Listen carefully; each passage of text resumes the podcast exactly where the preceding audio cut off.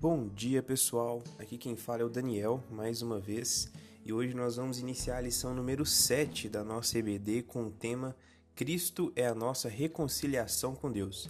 Mas antes da gente começar, vamos orar? Senhor Jesus, mais uma vez quero colocar as nossas vidas, a minha vida, a vida de cada um, ó Deus, que está ouvindo, ó Deus, esse estudo. Pai, que o Senhor possa mais uma vez nos dar iluminação, que o Senhor possa nos dar entendimento, Pai, que o Senhor possa iluminar o nosso coração e a nossa mente e que para que possamos, ó Deus, compreender a tua palavra e crer, ó Deus, e vivê-la. Em nome de Jesus. Amém e amém. Pessoal, nosso texto base está lá em Efésios capítulo 2, dos versos 13 ao 22. E diz assim: mas agora, em Cristo Jesus, vocês que antes estavam longe foram aproximados pelo sangue de Cristo, porque Ele é a nossa paz. De dois povos ele fez um só, e na sua carne derrubou a parede de separação que estava no meio, a inimizade.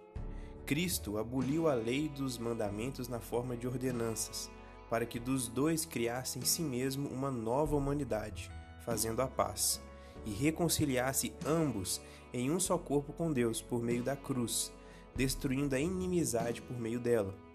E quando veio, Cristo evangelizou paz a vocês que estavam longe e paz também aos que estavam perto, porque por meio dele ambos temos acesso ao Pai em um só Espírito.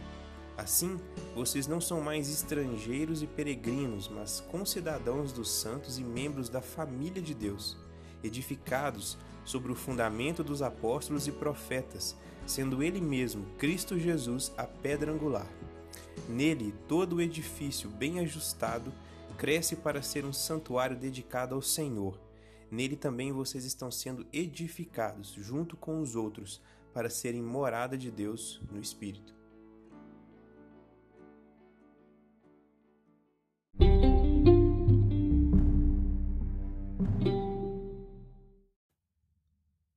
Pessoal, como nós vimos em lições anteriores, Paulo inicia o capítulo 2 de Efésios demonstrando a graça de Deus que primeiro se manifestou trazendo salvação aos Efésios, que antes de ouvirem a palavra do Evangelho eram pagãos, idólatras, ignorantes de Deus e mortos nas suas ofensas e pecados. Depois, ele mostra como Deus interveio e em como eles, estando mortos nas suas ofensas e pecados, Deus os deu vida em Cristo, perdoando todos os pecados. E Paulo então conclui: Porque pela graça vocês são salvos, mediante a fé. E isso não vem de vocês, é dom de Deus, não de obras, para que ninguém se glorie. Nas duas últimas semanas com a Carol, nós estudamos sobre a condição dos gentios sem Deus. Nós vimos que essa condição é de completa separação de Deus e do seu povo. Efésios capítulo 2 do verso 11 ao 12, nos fala sobre essa realidade. Diz assim: Portanto, lembrem-se de que no passado vocês eram gentios na carne, chamados incircuncisão por aqueles que se intitulam circuncisão, que é feita na carne por mãos humanas. Naquele tempo, vocês estavam sem Cristo, separados da comunidade de Israel e estranhos às alianças da promessa, não tendo esperança e sem Deus no mundo. E aqui Paulo repete a mesma sequência do raciocínio que a gente viu lá na lição número 5, com o mesmo objetivo de enfatizar a graça de Deus. Só que dessa vez no fato de que os gentios, os efésios, eles foram trazidos para dentro do povo de Deus, que era a nação de Israel. E aí Paulo faz o que fez nos versos de 1 a 10 do capítulo 2. Nos versos 11 e 12 ele diz assim: vocês antes eram incircuncisos, desprezados pelos judeus. Verso 11. Vocês estavam sem Cristo, estavam separados da comunidade de Israel. Vocês eram estranhos às alianças da promessa, vocês não tinham esperança e estavam sem Deus no mundo. Verso 12. E aí o apóstolo Paulo segue a mesma estrutura que ele usou no trecho anterior. Primeiro ele mostra a condição dos gentios sem Deus, o que eles eram antes, para só então mostrar o que eles são agora. Isso tudo é para demonstrar que essa transformação foi feita nas nossas vidas unicamente por Deus, pela graça e misericórdia de Deus. Lá em Romanos, capítulo 5, dos versos 10 ao 11, nos declara o seguinte: Porque se nós, quando inimigos, fomos reconciliados com Deus mediante a morte do seu filho, muito mais estando já reconciliados, seremos salvos pela sua vida. E não apenas isto, mas também nos gloriamos em Deus, por meio do nosso Senhor Jesus Cristo, mediante o qual recebemos agora a reconciliação. Por meio de Jesus, nós, os gentios, fomos reconciliados com Deus, e é disso que a gente vai tratar aqui hoje.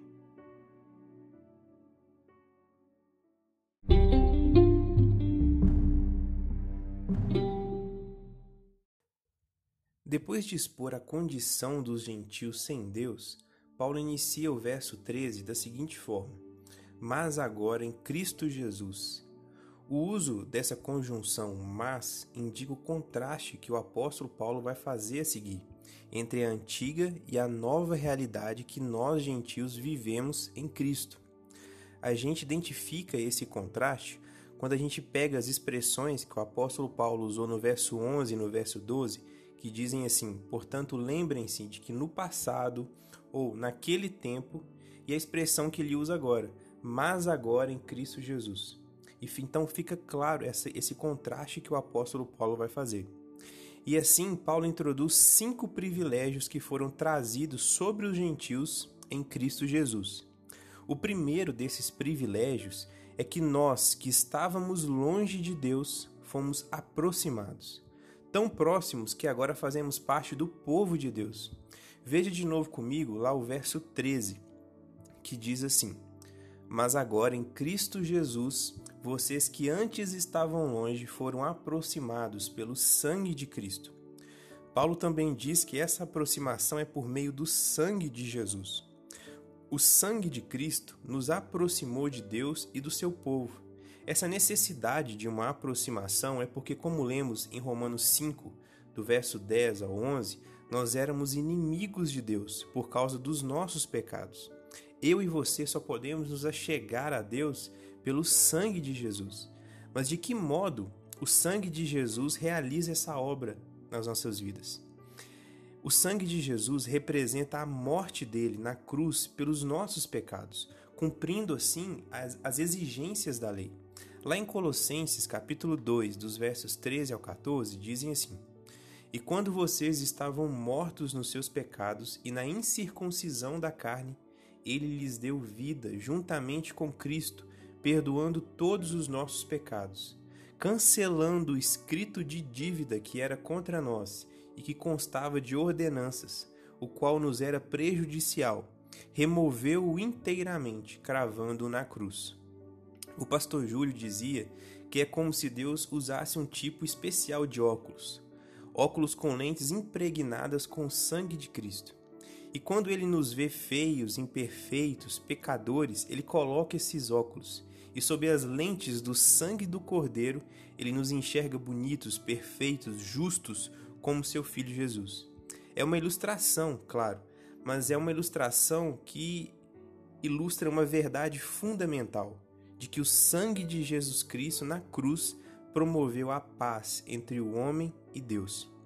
Mas o sangue de Jesus também trouxe a paz entre dois povos, judeus e gentios, uma vez que a lei enfatizava essa separação. No sangue de Cristo, Deus encerrou aquele tempo de separação entre judeus e gentios, e agora ele aproxima os dois povos dele.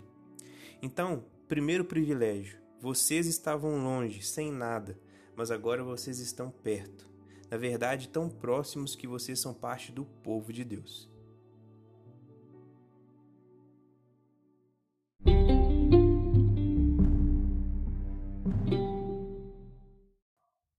O segundo privilégio é que agora os gentios formam com os judeus o povo de Deus, um povo único. Paulo vai afirmar isso lá nos versos 14 a 16 porque ele é a nossa paz. De dois povos ele fez um só, e na sua carne derrubou a parede de separação que estava no meio, a inimizade.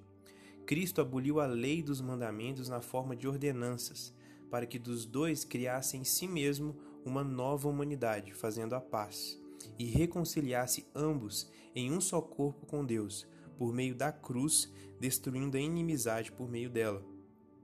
Deus só tem um povo agora, formado de judeus e gentios. E como era possível essa união se havia uma separação tão grande entre esses dois povos? Paulo diz que Cristo fez isso derrubando a parede de separação que estava no meio, a inimizade.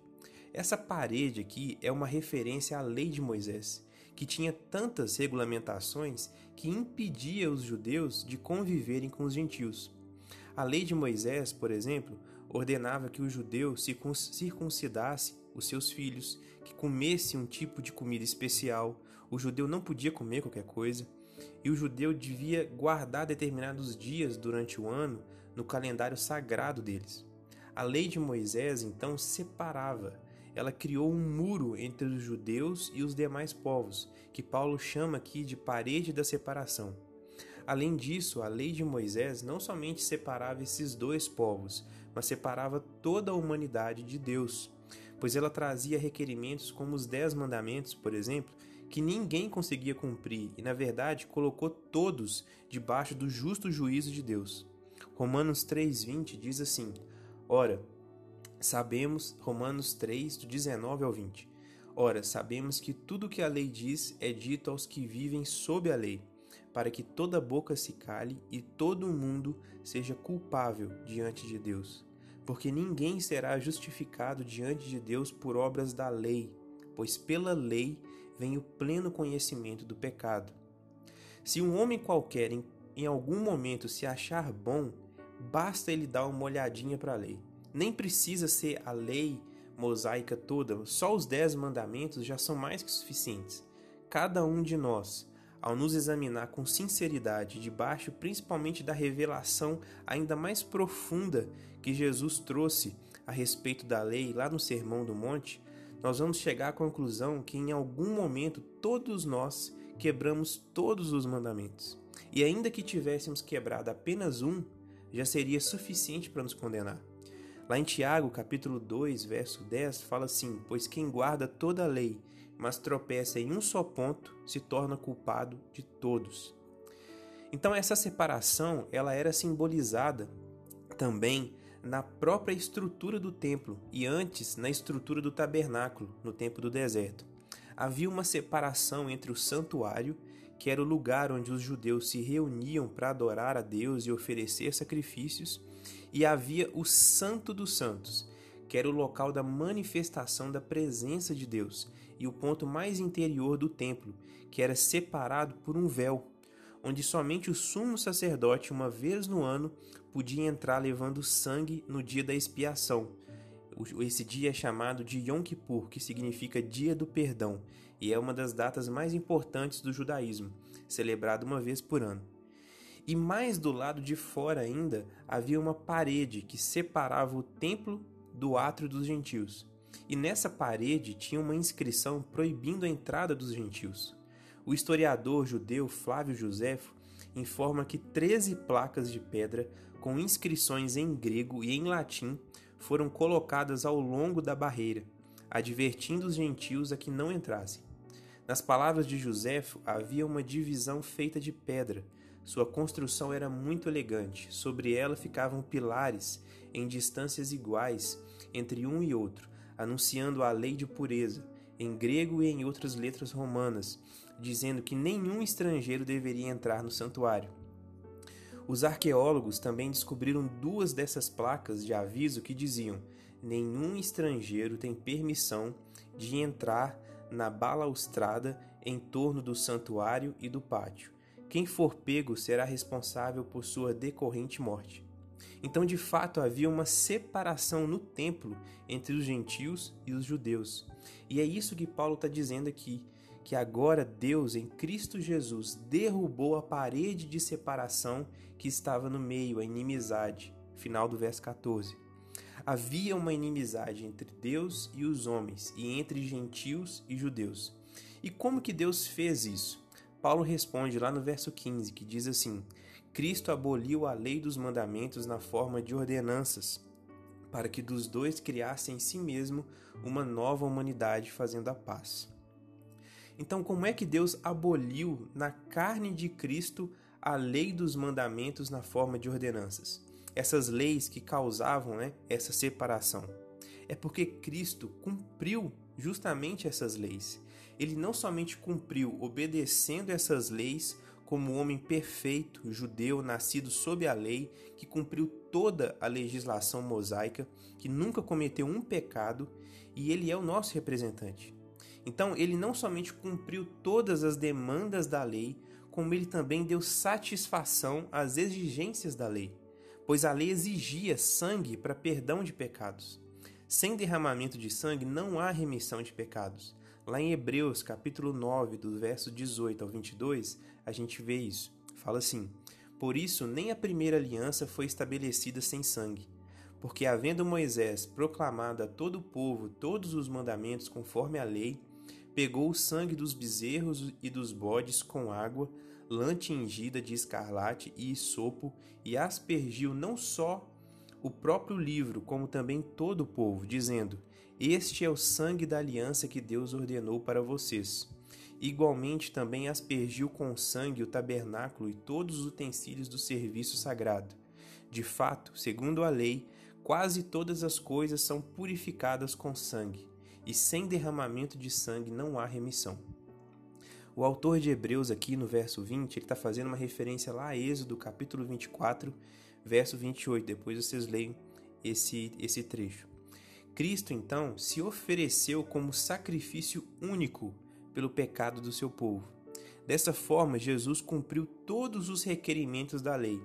Por isso é que Deus pode agora revogar as demandas da lei.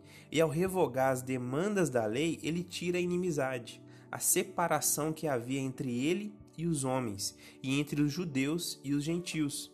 Então, na carne de Cristo, Deus aboliu a lei dos mandamentos na forma de ordenanças. Porém, é preciso a gente ter um entendimento muito claro dessa afirmação. Hebreus, capítulo 7, verso 12, nos diz que quando há mudança de sacerdócio, é necessário que haja mudança de lei. E do tempo de Moisés para o sacerdócio de Cristo, houve uma mudança de sacerdócio, então também houve uma mudança de lei. Mas não diz que houve cessação de lei, que acabou toda e qualquer forma de lei. A lei foi abolida numa determinada forma, mas hoje ainda há lei para a gente cumprir. Na aula que vem a gente vai adentrar um pouco mais nesse assunto, mas isso precisa ficar muito claro, pois alguns acabam distorcendo o entendimento a respeito da graça de Deus, do tempo da graça, para sair afirmando que não é preciso mais obediência, e isso está completamente errado.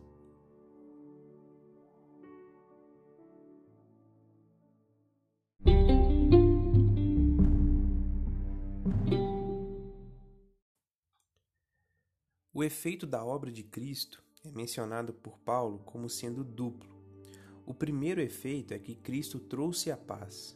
O verso 14 começa dizendo assim: Porque Ele é a nossa paz. Somente Jesus é a paz entre nós e Deus, e a paz também entre judeus e gentios. No final do verso 15, também é dito assim: Para que dos dois criasse em si mesmo uma nova humanidade, fazendo a paz Cristo é a paz e ele também fez a paz, ao destruir justamente a parede de separação. E no verso 17, Paulo ainda diz: E quando veio, Cristo evangelizou paz a vocês que estavam longe e paz também aos que estavam perto, tanto a judeus quanto a gentios. Então, paz é o resultado. Por três vezes, Paulo menciona a paz aqui. Ela é o resultado da obra de Cristo na cruz.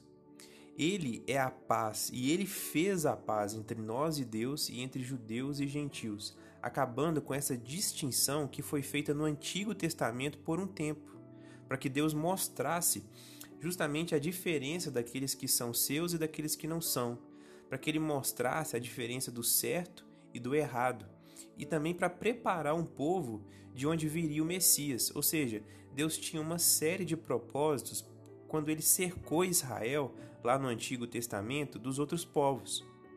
Só que agora, esses propósitos todos se cumpriram em Jesus, na carne e no sangue de Cristo. E portanto, não tem mais essa separação religiosa entre judeus e gentios e também entre nós e Deus. Nós agora podemos nos achegar a Deus. E o segundo efeito que Paulo fala aqui da obra de Cristo é algo marcante na pregação e na missão dele, que foi enviado para anunciar especialmente aos gentios um mistério que estava no Antigo Testamento, que é de que Deus também era Deus dos gentios e não somente dos judeus. Ou seja, a mensagem do Evangelho é para todos os povos. O verso 15 ainda traz a seguinte afirmação: para que dos dois criasse em si mesmo uma nova humanidade. Dos dois aqui é dos dois povos, judeus e gentios. E o que é esse novo homem? Esse novo homem é uma expressão para a igreja. É a nova humanidade que Deus criou em Cristo Jesus e que é composta de judeus e gentios crentes.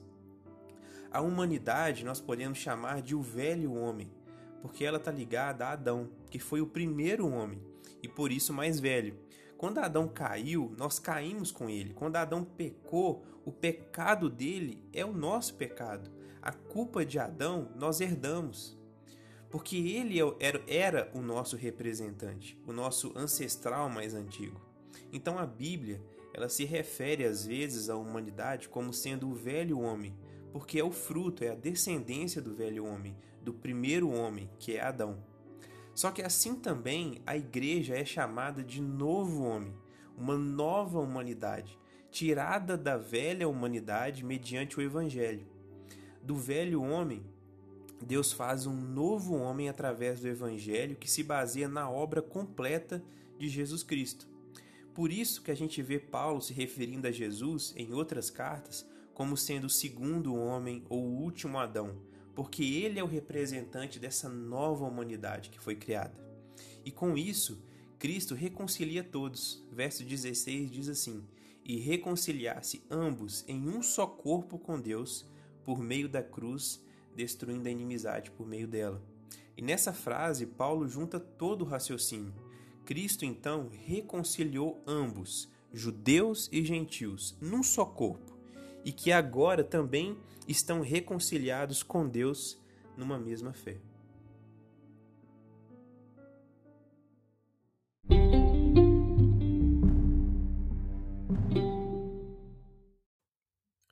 Pessoal, depois de tudo que a gente já estudou nessa aula de hoje, eu não quero que fique de modo algum parecendo que a lei de Deus é ruim.